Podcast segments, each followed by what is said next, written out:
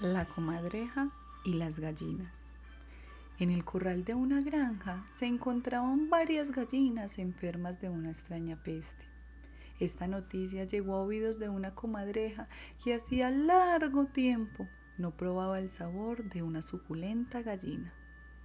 La muy pícara, aprovechando un descuido del amo, ingresó al gallinero disfrazada de médica y con los instrumentos en la mano dijo a las aves, Respetables señoras, sé que el mal está entre ustedes y si me lo permiten pasaré a examinarlas para curar vuestras dolencias. ¿Cómo van de salud? preguntó la comadreja. Las aves del corral, advertidas de las intenciones malévolas de la intrusa, se guiñaron los ojos y contestaron, Muy bien, pero estaremos mejor si usted desaparece de nuestras vistas. Váyase, váyase lejos muy lejos, por favor, respondieron las gallinas.